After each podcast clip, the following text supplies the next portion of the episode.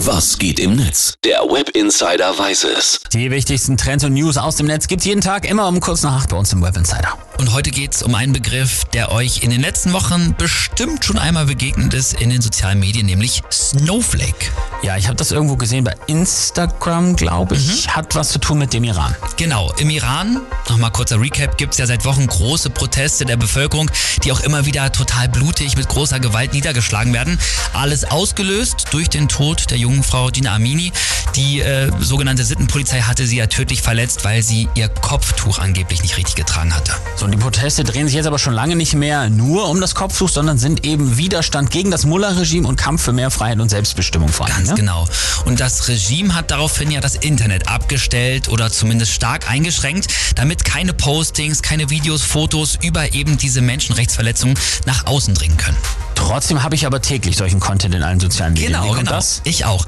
Und da sind wir jetzt bei Snowflake. Man kann den Menschen im Iran nämlich äh, vom, von deinem Computer, von meinem Computer aus können wir denen helfen, indem man Snowflake auf seinem Browser installiert. Also es ist so ein Add-on.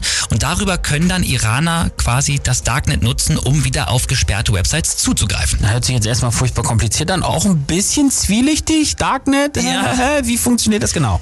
Ja, also im Darknet passiert auch viel Kriminelles, das kennen wir ja, aber halt eben nur, weil da die Zensurbehörden nicht drauf zugreifen können. Ne? Man selbst, also man hinterlässt da keine Spuren.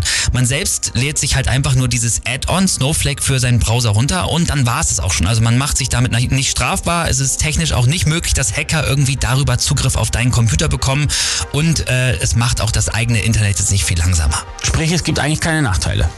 Also theoretisch könnten auch Kriminelle deinen Zugang jetzt nutzen, um ins Darknet zu kommen. Aber wenn es denn so wäre, habe ich ja eben schon gesagt, es wäre nicht strafbar und zumindest in Deutschland brauchen Kriminelle auch eben nicht diesen Umweg über Snowflake. Die können das auch anders machen. Okay, also wir fassen zusammen. Das Internet im Iran ist immer noch eingeschränkt, Ja. um die Proteste niederzuschmettern. Und mit einem kleinen Browser-Add-on namens Snowflake können wir den Menschen im Iran aber helfen, damit sie weiterhin uneingeschränkten Zugang zum Internet behalten.